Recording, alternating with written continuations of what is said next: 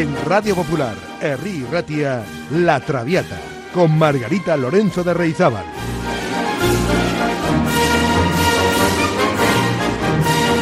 Pasión por la lírica.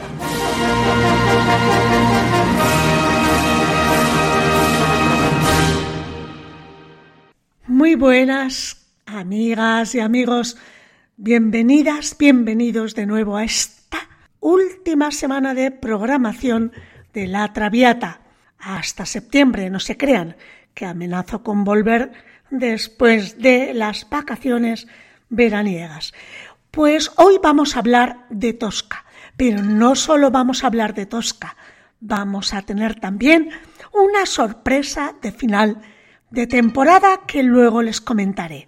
Sin duda, Tosca es una de las principales y más populares óperas de Puccini, quien junto a los grandes libretistas Luigi Illica y Giuseppe Giacosa dieron vida a esta extraordinaria obra basada en el drama homónimo del francés Victorien Sardou. Sin duda es uno de los trabajos más melodramáticos y veristas del autor italiano, quien se diferenció notablemente de sus colegas contemporáneos por su marcado estilo impresionista francés, influenciado por Debussy, lo que le dio sin duda un sonido y un estilo muy propio y particular de él, que lo hace inconfundible y un grande de la historia de la música. Es conocido el perfeccionamiento de Puccini en la creación de sus óperas, sin descuidar ni un solo detalle. Quizás por esto no produjo una cantidad tan grande de obras como su antecesor, Giuseppe Verdi.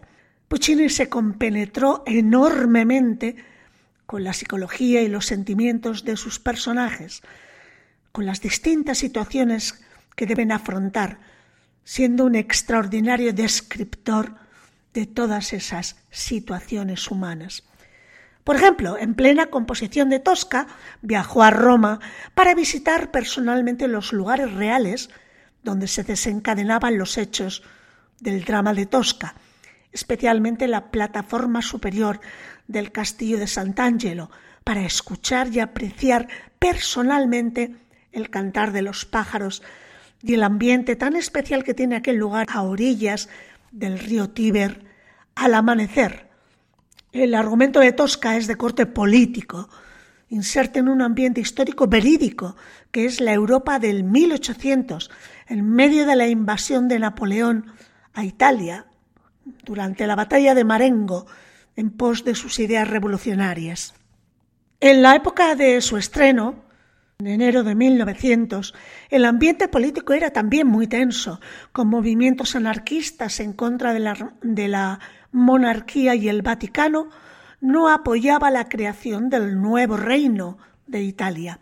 Es en este clima de disturbios cuando se estrena Tosca. Por este motivo, en parte, la ópera no constituyó un éxito inicialmente, porque mostraba un retrato de la ciudad papal tan crudo que seguramente incomodó a buena parte del público romano. Bien, pues a pesar de tanta violencia en el libreto, porque sepan que hay de todo, engaños, deseos lascivos, traiciones, un suicidio en escena, un fusilamiento y un trágico desenlace final.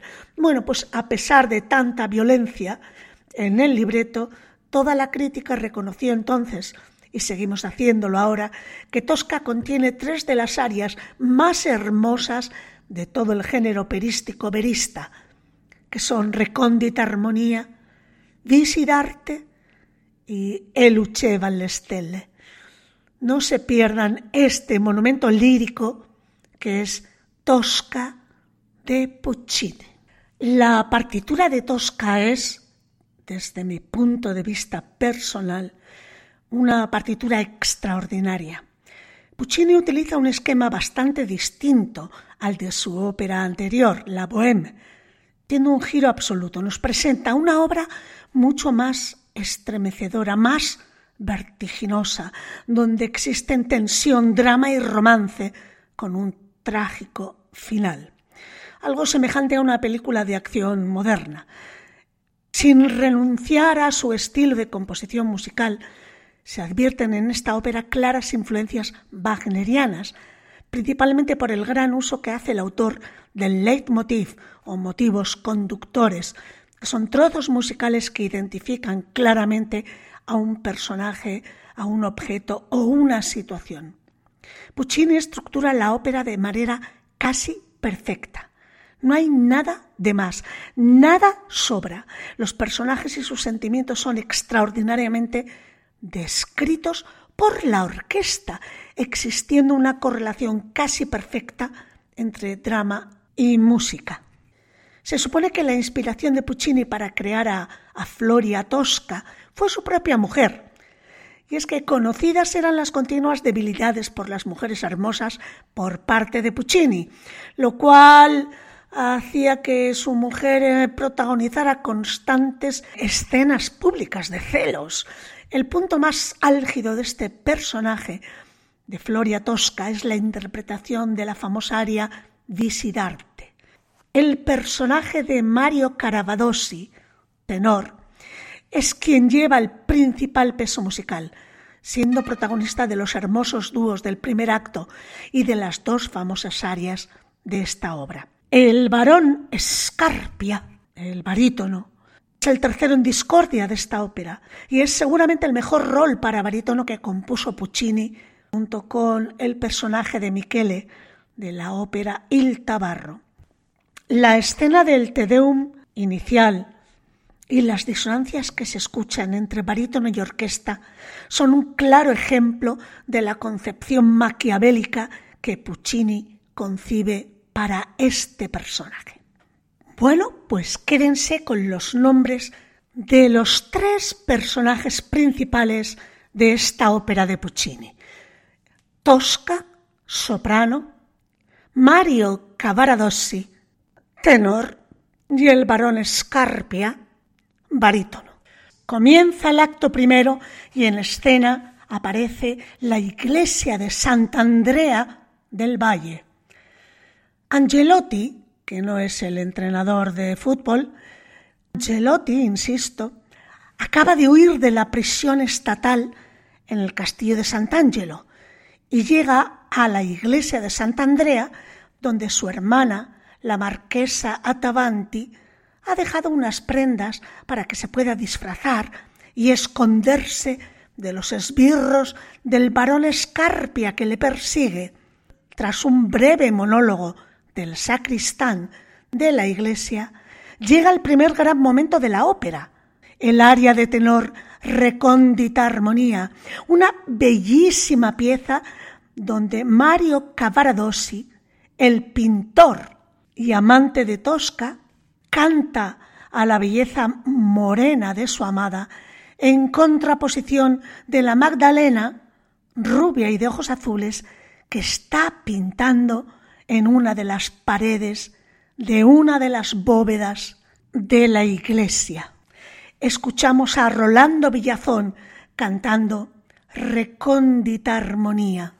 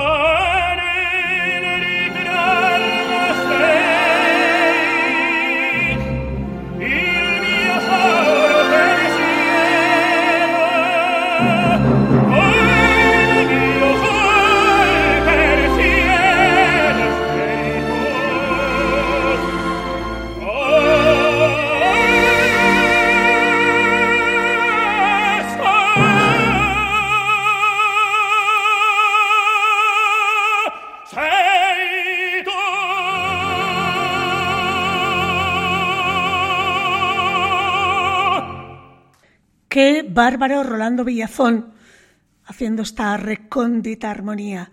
Lástima que justo en el agudo del final se queda un pelín alto, seguramente por ponerle tanta pasión y descontrolar la afinación. Bueno, el sacristán se va de la iglesia y deja solo al pintor, a Mario Cavaradossi, ante el cuadro que está pintando cuando un ruido en la capilla de los Atavanti le interrumpe.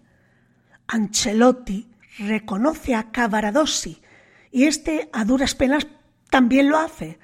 Y en ese momento llega Floria Tosca, cantante famosa. Cavaradossi le pide que se oculte a Angelotti y le entrega mientras tanto una cesta con alimentos para que se recupere. Y en este momento estamos ante un dúo, el de Tosca y Mario, en el que se nos presentan varias cuestiones de importancia para el posterior desarrollo de esta ópera. Por un lado, la devoción de Tosca por lo sagrado, pero también la personalidad celosa de la cantante al ver el cuadro de la Virgen que está pintando su amante. Tosca, después de entregar un ramo de flores a la Virgen, evoca la casita donde ambos compartirían su amor, en una bella área donde describe los pequeños placeres de la vida. Vamos a escuchar a José Carreras y Montserrat Caballé en este precioso primer dúo entre Tosca y Mario dentro de la iglesia mientras Ancelotti está oculto, pero con una cestita de comida. Non la sospiri la nostra caseta.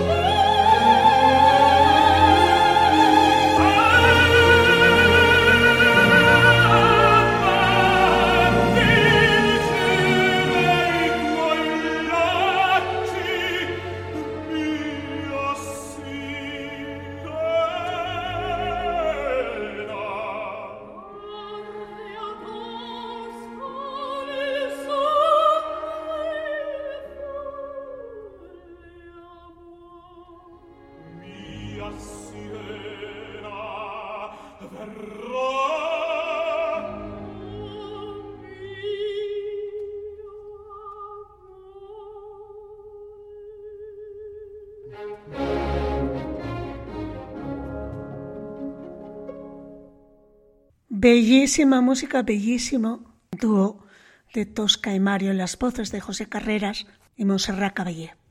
Bueno, pues el momento de pasión se les corta cuando Cavaradossi le pide a Tosca que se retire porque él tiene que seguir trabajando.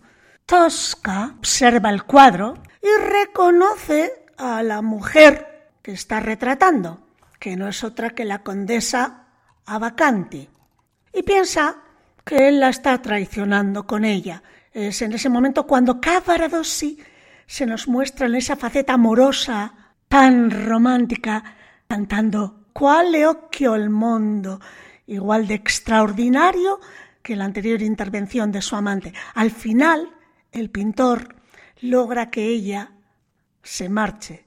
Eso sí, Tosca pidiéndole que por favor le pinte los ojos negros a la Madalena, no azules.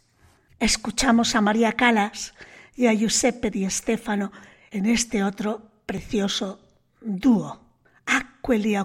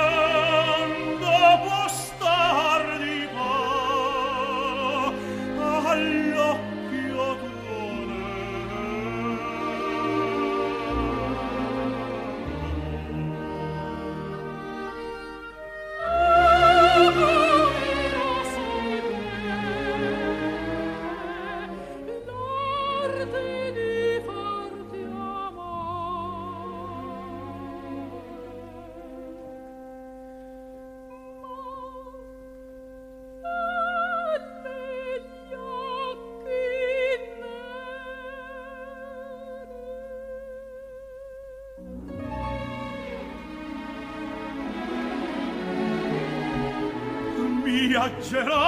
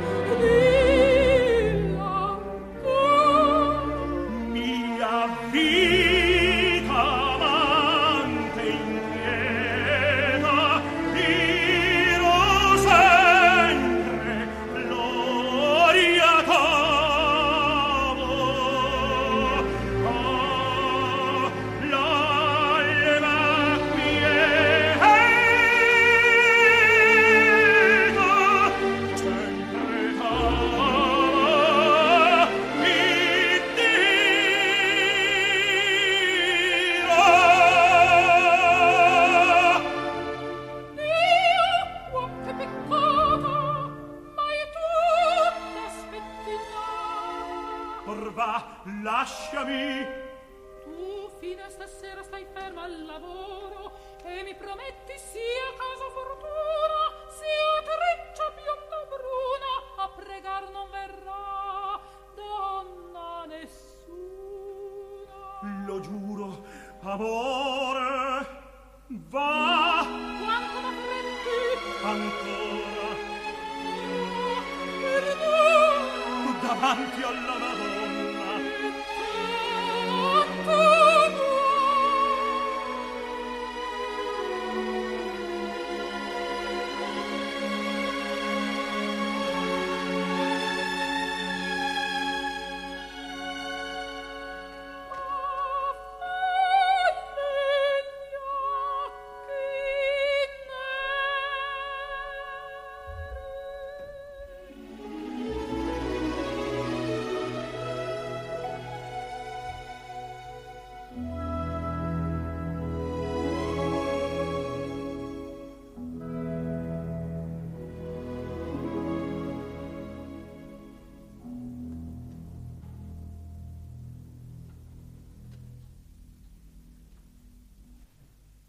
Música absolutamente emocionante, amigas y amigos. Y además eh, esto era una grabación de 1953, una grabación histórica de estos dos grandes de la lírica, María Callas y el tenor Di Stefano. Si además es la música de Puccini lo que están interpretando en esta tosca, madre mía, la cantidad de emociones ¡oh! que florecen a flor de piel. Pues continuamos con Tosca. Pero antes quiero darles una pequeña gran noticia para este último programa de la temporada. Y es que sorteamos tres dobles entradas, tres, entre los oyentes de música maestra y la Traviata para el ballet clásico de Ucrania presentará el Lago de los Cisnes los días 22 y 23 de julio en el Teatro Campos Elíseos de Bilbao. ¿Qué tienen que hacer para participar en el sorteo? Solamente llamar al WhatsApp de música maestra diciendo su nombre, de dónde me llaman y una breve despedida. Pueden decir, por ejemplo, pues que pases buen verano, Margarita, o eh, nos volvemos a ver en septiembre.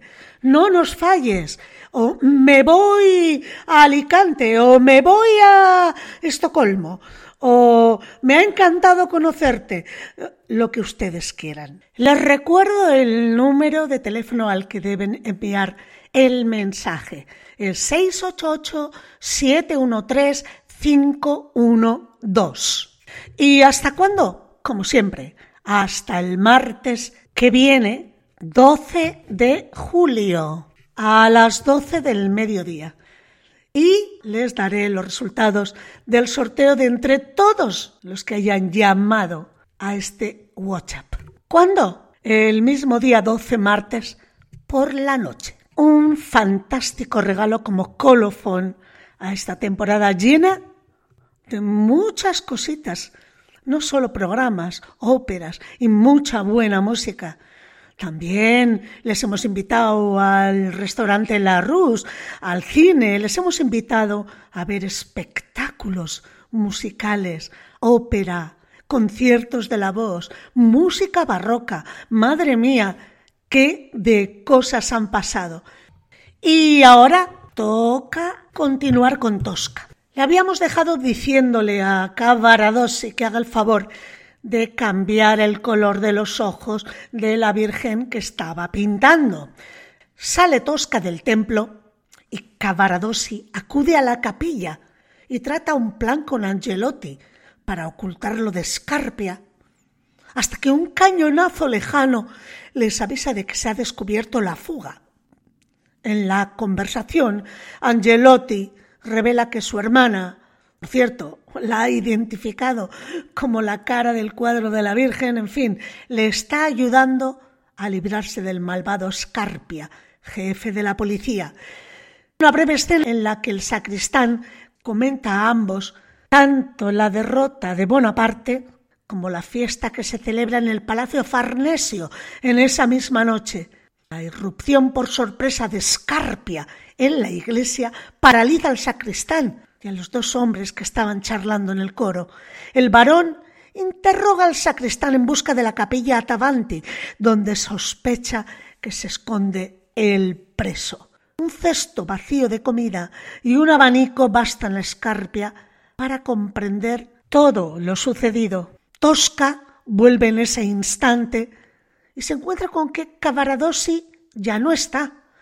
Es el momento preciso para que el varón envuelva a Tosca en un halo de celos en torno al pintor y la marquesa Tavanti, aprovechando para ello el abanico que ha encontrado en la capilla. Tosca sale agitada y llena de celos por la supuesta traición de Cavaradossi, pues con una extraordinaria orquestación Puccini logra rodear la tensión de este momento y las malévolas intenciones de Scarpia con la brillante y solemne ejecución de un Te Deum a cargo del coro, mientras Scarpia pide una carroza que persiga a Tosca, porque la va a hacer suya, quiera ella o no, y no va a reparar en medios para conseguirla. Y este es uno de los momentos más deliciosos de toda la ópera. Con un Te Deum de fondo, Scarpia, en primer plano, está cantando su venganza y sus deseos lascivos. ¡Qué contraste más arriesgado! ¿Se imaginan esta trama como lo irreverente que pudo parecer a los romanos de principios de 1900?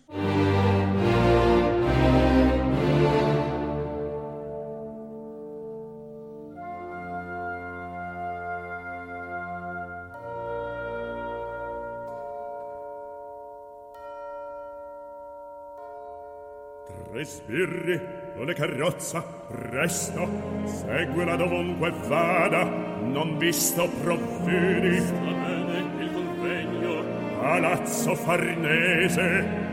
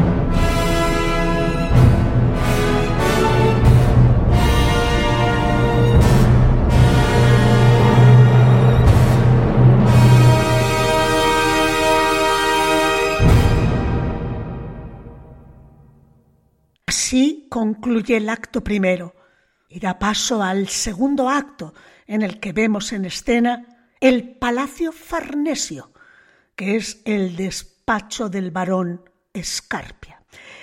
El varón está a la espera de lo que resulte de la investigación de sus esbirros sobre la caza de Angelotti. Spoleta, el jefe de su guardia, entra en el despacho e informa que no ha encontrado al prófugo, pero que ha traído arrestado a Cavaradossi. El interrogatorio que se produce ahora es de gran violencia, solo atenuada por la voz de Tosca, que canta en la explanada enfrente del palacio. Finalmente, Tosca se anima a entrar al despacho de Scarpia, y esto lleva a Scarpia a iniciar la tortura a Cavaradossi en una sola parte, pero no muy alejada, para que la cantante pueda escuchar los gritos de dolor de su amado. Cuando el varón le revela la terrible situación de su amado, ella se desmorona e intenta pedirle a Mario, que sigue sufriendo martirio, que le permita hablar, pero él no quiere. Los gritos de Cavaradossi van increciendo y ella susurra nel pozzo, nel giardino, es decir, revela dónde está escondido Ancelotti. Y así plena el suplicio de su amado. Veamos cómo canta María Calas, Víctor de Sábata y Giuseppe de Stefano este trío entre Cavaradossi cuando Tosca se va de la lengua y revela a Escarpia dónde está Angelotti, en el pozo del jardín. Nel pozzo del giardino va Spoletta! Hai tradito! Maledetta! Eccellenza quali nuove Che vuol dir quell'aria fritta? Un messaggio di sconfitta Che sconfitta come e dove? A Marengo Tartaruga! Alla parte vincitor Veloz! No, Good luck.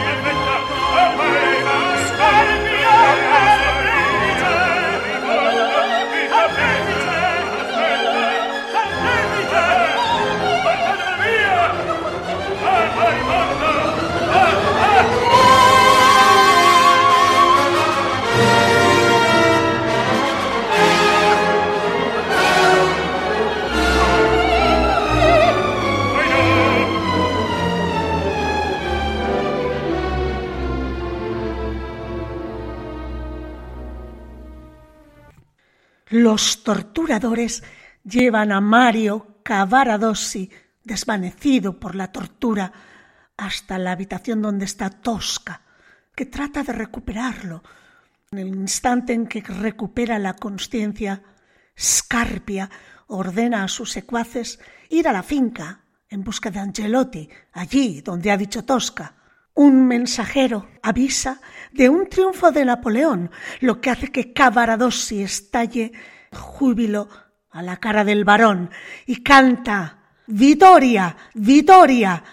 Se lo escuchamos a Luciano Pavarotti.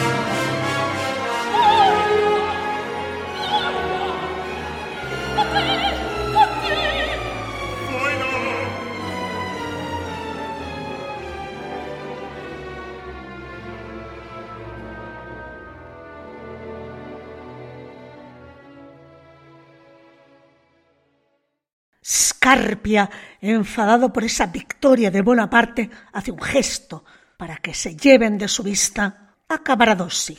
Y aquí viene el nudo gordiano de este drama.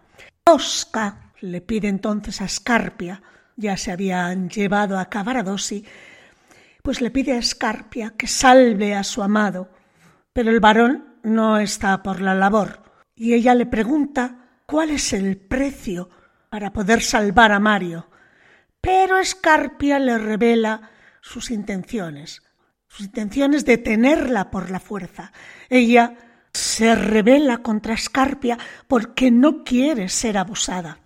Después agacha la cabeza ante el seguro fin de su amado y lamenta que su fe, todo cuanto hizo en su vida, no le sirviera para nada. Y es cuando viene una de las áreas que llegan hasta lo más profundo del corazón. Disidarte, disidamore. Vamos a escucharla en la inconfundible voz de Renata Tebaldi.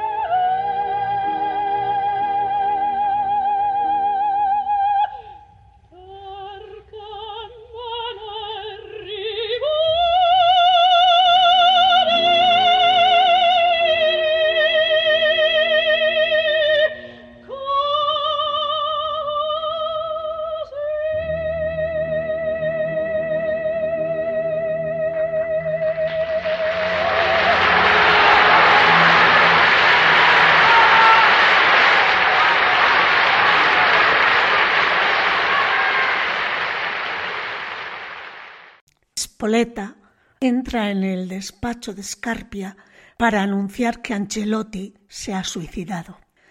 Scarpia aprovecha para preguntar si está preparado todo para la ejecución del pintor, a lo que Spoleta asiente. A la pregunta del varón a Tosca sobre si acepta estar con él, a ella no le queda más remedio que resignarse para salvar la vida de Mario.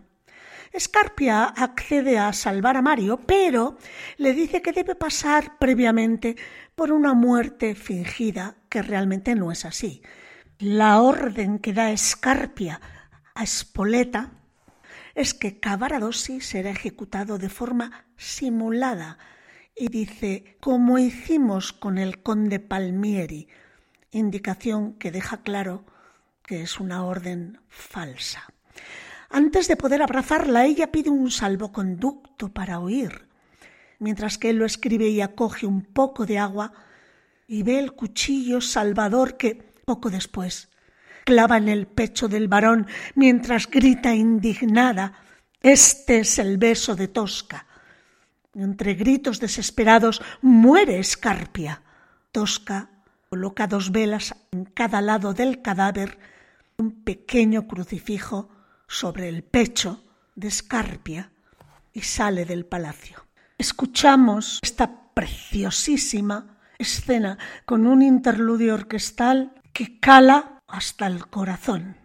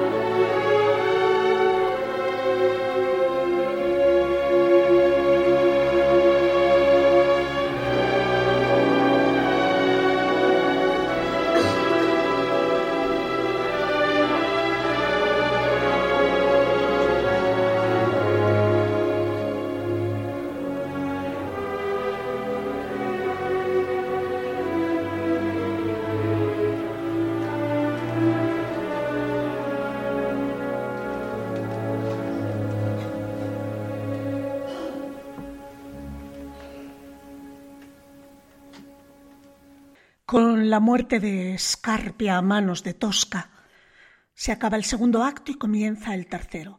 El tercero tiene lugar en el castillo de Sant'Angelo en Roma. El acto comienza con una melodía que nos va a anticipar el aria de Mario Cavaradossi. Es que el carcelero, tras ciertas reticencias, accede a que el preso escriba unas líneas para su amada Tosca y es el momento de gran intensidad de Mario Cavaradossi. Es cuando canta Lucevan le stelle y lucían las estrellas. Probablemente un aria capaz de conmover a cualquier oyente. La verdad es que el solo de inicio del clarinete es la marca, el sello de identidad de esta famosísima aria. La vamos a escuchar en la voz de Plácido Domingo.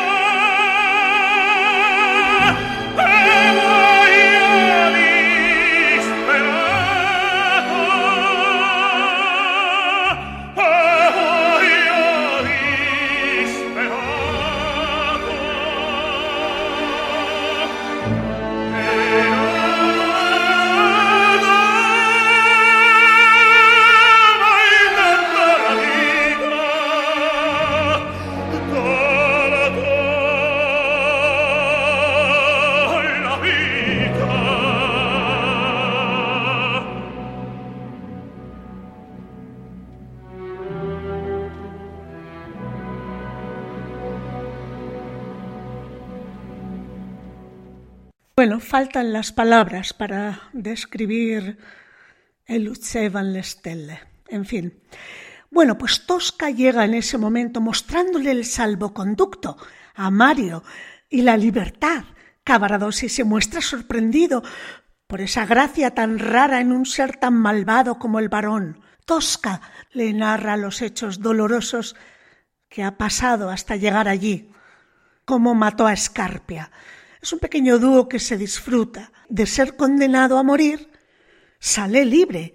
Y eso se traduce en una especie de optimismo pasajero. Ella le indica que primero tendrá que pasar por una ejecución con armas descargadas y posteriormente saldrán de Italia. El carcelero anuncia que ha llegado la hora de la ejecución, mientras Tosca le dice a Mario lo que debe hacer se debe hacer el muerto, claro. Ha llegado el momento de la ejecución y Tosca no está cómoda. Siente que la espera se alarga mucho.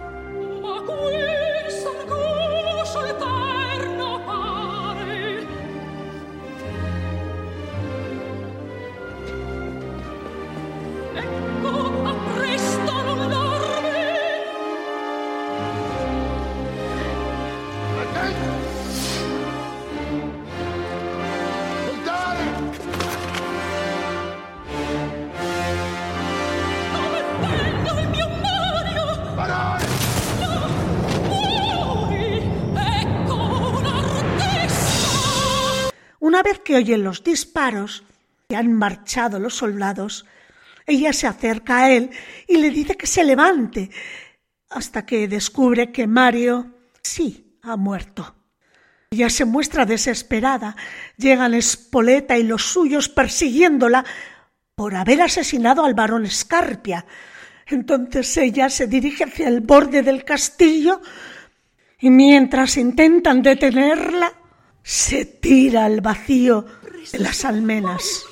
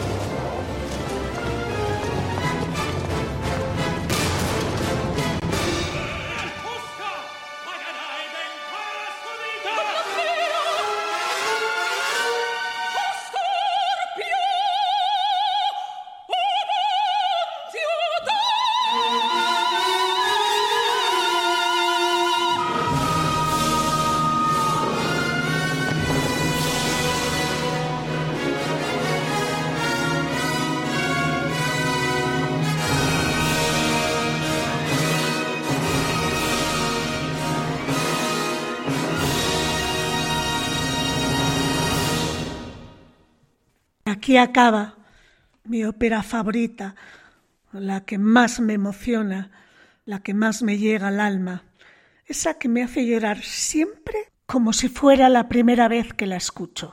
Amigas y amigos, con esta tosca le hemos acabado esta temporada de 22 programas de La Traviata, donde hemos visto un poco de todo. Y seguimos el primer miércoles de septiembre, será el día 7 de septiembre, con Falstaff de Verdi. Recuerden que tenemos el WhatsApp, el teléfono de WhatsApp preparado para recibir sus llamadas, porque sorteamos entre todos nuestros oyentes tres dobles entradas para ver al ballet clásico de Ucrania, interpretando El lago de los cisnes de Tchaikovsky los días 22 y 23 de julio en el Teatro Campos Elíseos de Bilbao. ¿Qué tienen que hacer? Dejar un mensaje. A poder ser agradable, bonito. Espero sus llamadas, que disfruten del verano y que recarguen bien las pilas para el próximo otoño e invierno. Hasta siempre, amigas y amigos, que la música les acompañe.